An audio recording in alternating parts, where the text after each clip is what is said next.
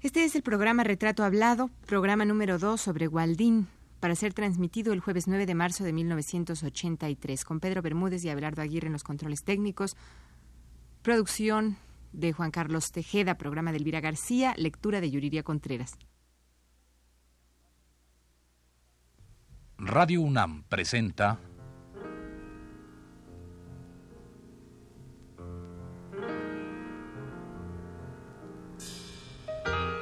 Retrato Hablado. Waldín.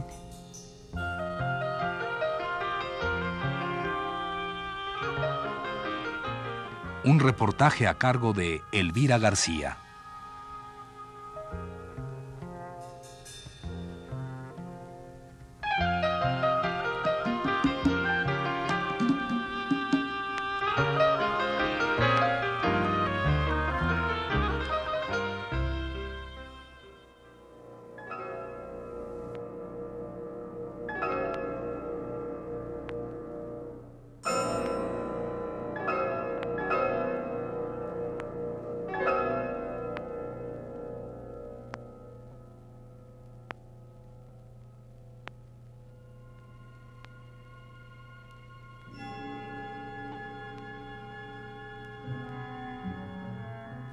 Gracias a su potencia poética, acompañada de una cultura completa, desarrollada en la dirección más progresista y benéfica para los humanos, Waldín ha dado su vida, talento, conocimientos y belleza para enriquecer a México.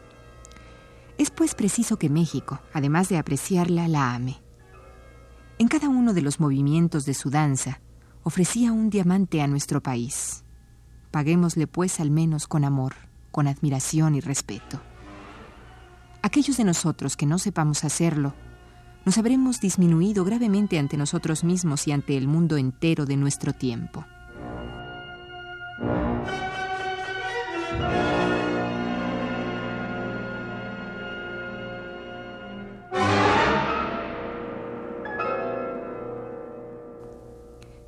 Así pensaba el pintor Diego Rivera acerca de la obra y trayectoria de Waldín, coreógrafa, bailarina y pilar de la danza mexicana, a quien hoy estamos haciendo un retrato hablado.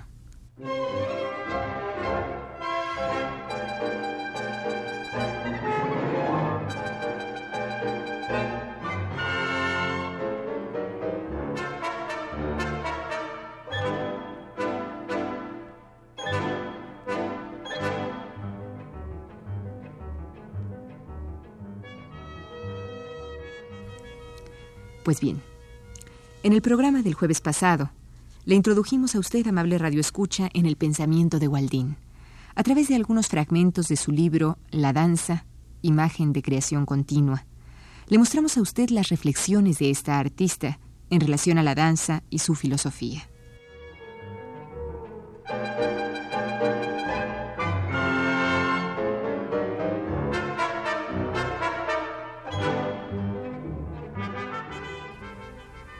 Hoy queremos hablar de la llegada de Waldín a México y de toda la revolución en materia de danza que su presencia provocó en nuestra tierra.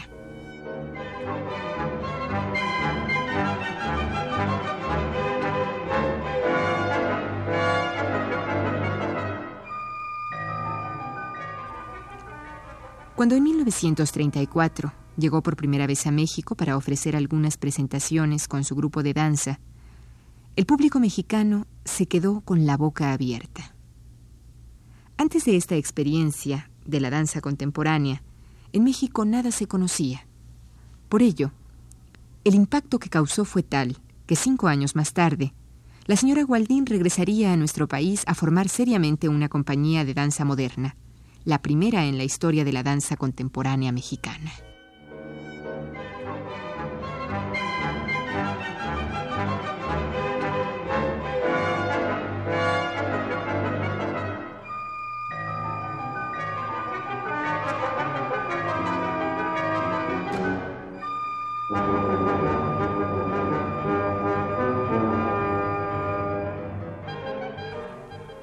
Waldín traía consigo un currículum impresionante. A sus 26 años de edad, habiendo debutado como solista desde los 13, Esta joven creadora había incursionado en las distintas formas de la danza, a través de técnicas tan diversas como las de Benjamin Semach y Harold Kreutzberg. Poco más tarde fue miembro del ballet de Michio Ito, grupo con el que viajó durante tres años por distintos países. Fue en una de esas giras que conoció México, país que la atrapó y la hizo volver, como dijimos, en el año 1939.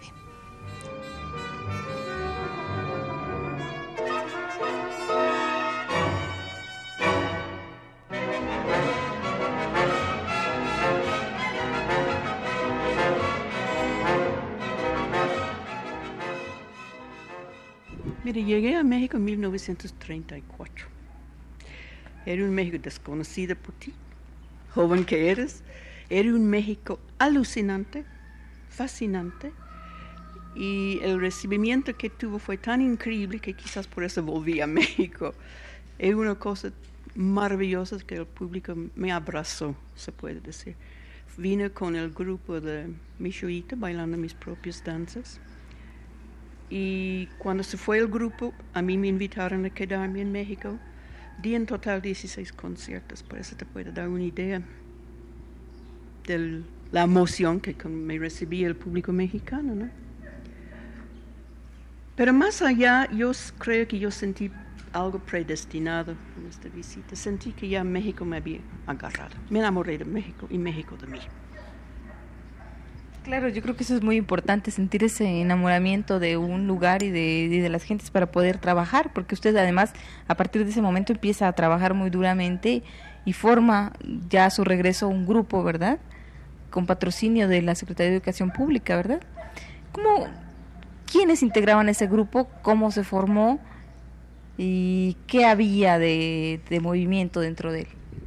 Mire, yo regresé en 39, 1939 invitada por Educación Pública para crear el Ballet de Bellas Artes y una escuela de danza moderna. Cuando llegué aquí di unos conciertos porque ya se había inaugurado el Palacio de Bellas Artes. Cuando estuve aquí en 34 no estaba abierto. Y eh, la gente que bailaba, las chicas que estaban en la danza, porque no había muchachos, era muy difícil encontrar un bailarín, simplemente habían estudiado un poco de ballet clásico ballet español. No había escuela. Entonces las que vinieron conmigo vinieron por deseos de realmente hacer algo nuevo en la danza, ¿no? Eran gente muy preciosa. La primera que me acordé fue Dina Torregrosa, que bailó la coronela, después dejó la danza, se casó, tuvo hijos. Fue una bellísima bailarina. En esta época vino conmigo Guillermina Bravo, Josefina Lavalle. ¿Quién es más en esta época? No me acuerdo ya son tantos. El grupo en total era como 15. Pero los que han seguido bailando, que han seguido dedicados a la danza, fueron Guillermina y Josefina Lavalle. Qué bueno que usted tocó este punto de cuál era la situación de las de la danza en México cuando usted llega, porque realmente pues es a partir de, su llegada y de la de Ana Sokolov que empieza a, a florecer la danza en México. Eh, algunos bailarines, algunos eh, agentes como Ana Mérida y como Josefina Lavalle y como Guillermina han dicho que había que había ya un cierto movimiento de danza, ¿no? ¿Usted qué, qué opina de eso? Dicen que había. Bueno, perdóname, yo lo desconozco. Realmente no había ni siquiera una buena preparación de bailarines. No, no había escuela. Había unas escuelas independientes que ni me acuerdo cómo se llaman de ballet clásico, nada más. Pequeños, malos, mediocres. Donde habían estudiado estas chicas, como Estrella Morales tenía una escuela, había estudiado un poco en Estados Unidos. Así es que no sé a qué se refieren, francamente. Pero usted encontró posibilidades dentro de los las bailarinas de, de, México. Sí, me fascinaban por su talento y sus capacidades para bailar. Me fascinaban.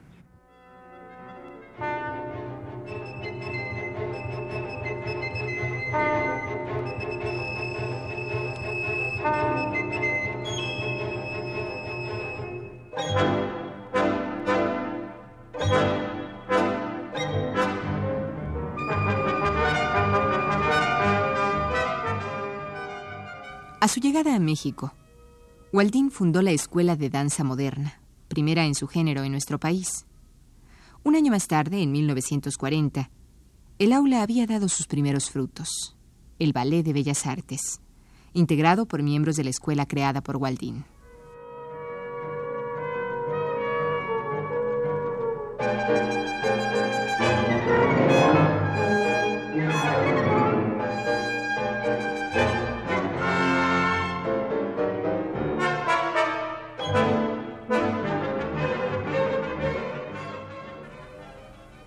Por esta misma época, también había llegado a México otra coreógrafa de reconocido prestigio en los Estados Unidos, Ana Sokolov, quien también formaría su propia compañía de danza contemporánea, bien conocida en ese tiempo como La Paloma Azul. Hoy, a más de 40 años del arranque de la danza moderna mexicana, es justo reconocer que es a esas dos mujeres, la Sokolov y Waldín, a quien se debe el desarrollo de esta disciplina artística.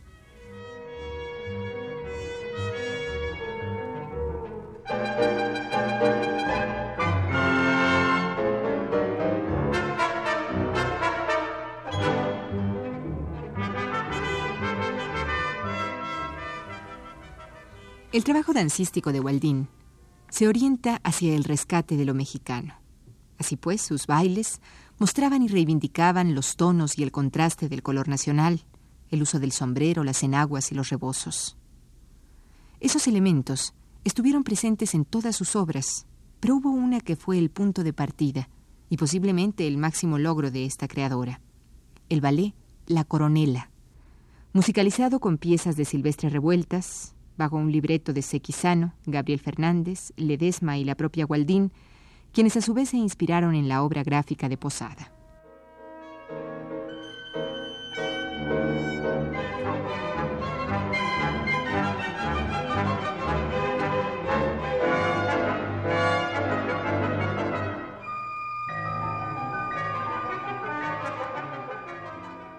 Gualdín, en la época que usted funda este ballet en México, se da ya una interrelación entre, entre pintores, músicos y bailarines y coreógrafos. ¿Usted cómo sentía todo este movimiento? Bueno, para decir verdad, Elvira, en 1940, cuando iniciamos el Ballet de Bellas Artes, bajo la dirección, Bellas Artes estuvo bajo la dirección de Celestino Gorestiza, los artistas mexicanos que trabajaron conmigo me ayudaron a crear la danza, ¿no? Porque no había existido danza mexicana. Es la cosa que es tan difícil imaginar, como ahora hay tanto florecimiento que se llama danza mexicana. Entonces estuvieron conmigo Silvestre Revueltas, Gabriel Fernández Ledesma, Javier Guerrero, Julio Castellanos. ¿Quién más? ¿Quién más? Que yo estaba luchando para crear una danza, un teatro mexicano, haciendo escenografía y todo eso, ¿no? Pero es difícil concebir la creación de la danza mexicana sin pensar en esta gente. Estaban Efraín Huerta, Blas Galindo, Hernández Moncado, Candelaria Huizer. Son la gente que han dejado realmente su huella como creadores mexicanos en la música, en la pintura, en la poesía, ¿no? Entonces, para mí fueron no solo colaboradores, pero maestros, se puede decir. Aunque no supieran nada de danza, su alma estaba conmigo, su corazón estaba conmigo en esta lucha, en esta búsqueda por la creación de una danza netamente mexicana, arraigada en la cultura, las tradiciones y las idiosincrasias mexicanas. Yo no importé aquí danza de Nueva York.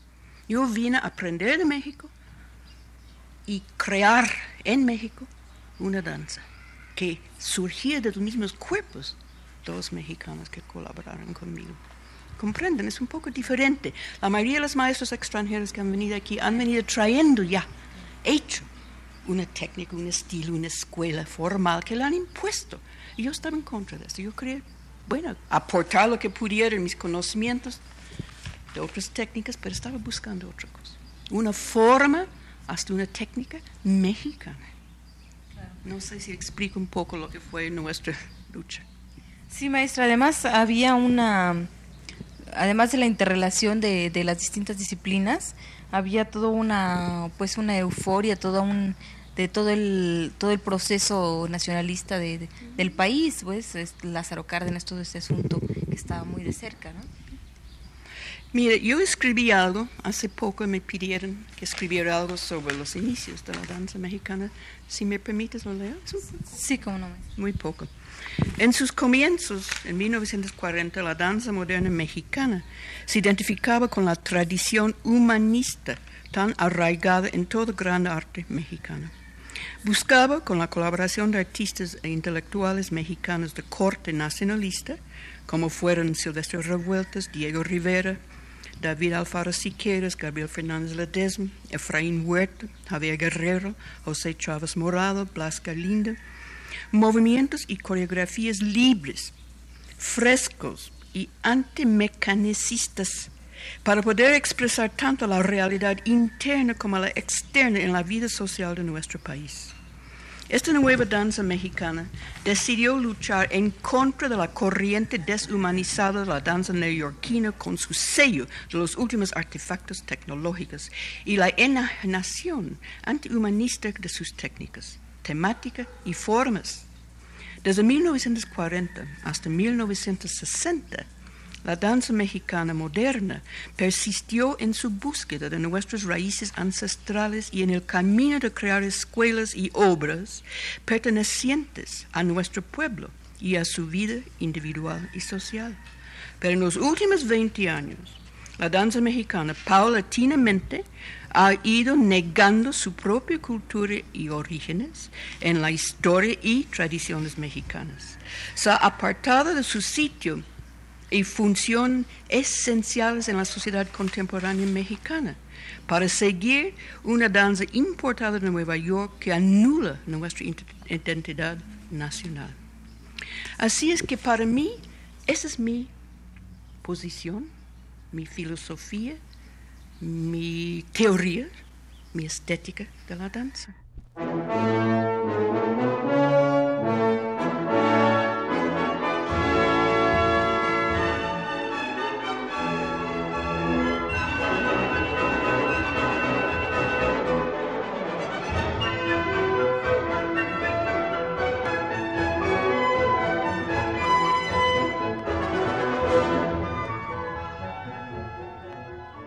Acerca de la coronela, el escritor Luis Enrique Delano recordó en un escrito de 1976 la ocasión de su estreno en Bellas Artes en noviembre de 1940.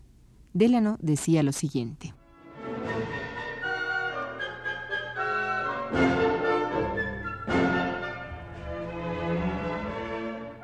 Me hallaba en México cuando se estrenó el ballet La Coronela. De la conjunción de tres grandes artistas, Posada, Silvestre Revueltas y Gualdín, nació esta coreografía. Cuando se estrenó, Silvestre Revueltas había muerto. Estuve en sus funerales, en los que Neruda, que en solo algunos meses había estrechado con él lazos de una gran amistad, leyó su oratorio menor, tan elocuente. No tengo a mano el poema, pero recuerdo que dice que la ausencia de revueltas es como si faltara un gran árbol en la casa del hombre. Los tres, pues, fueron el origen del ballet le dio vida a un grupo de jóvenes artistas llenos de ímpetu, de fervor, de pasión.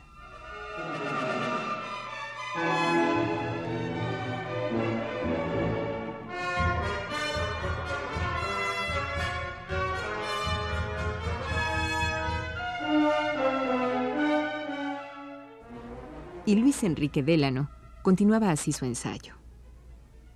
¿Por qué la coronela es una obra revolucionaria? Porque con sus elementos propios, con el lenguaje que le es consustancial, exalta los valores del pueblo en la lucha por su liberación. Los símbolos puestos en movimiento son mexicanos, pero el significado que la obra encierra sobrepasa ese ámbito.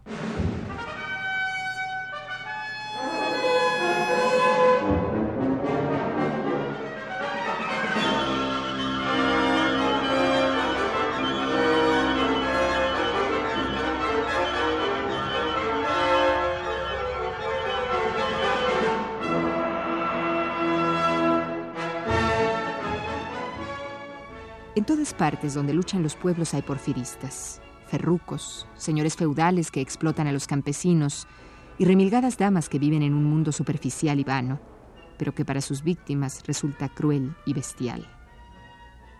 Las damiselas de 1910, que Siqueiros puso en su mural del castillo de Chapultepec y que Gualdín llevó a la escena de Bellas Artes, son las que defienden a rabiar la sociedad que se cae de vieja. Escribía así Enrique Delano.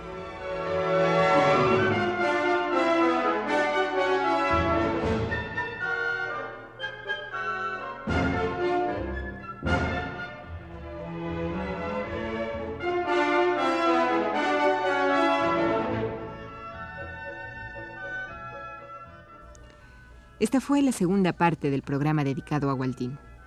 Le invitamos a escuchar la tercera el próximo jueves a las 22.30 horas. Gracias por su atención.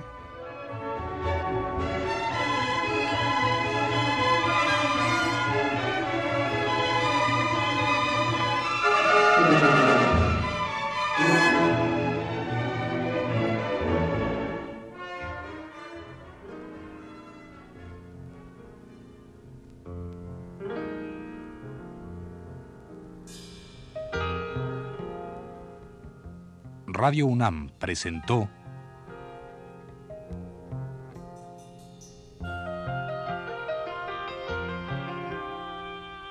Retrato Hablado.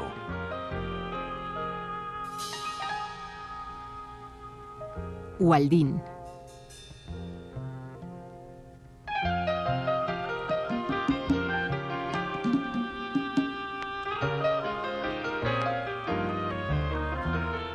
Un reportaje a cargo de Elvira García.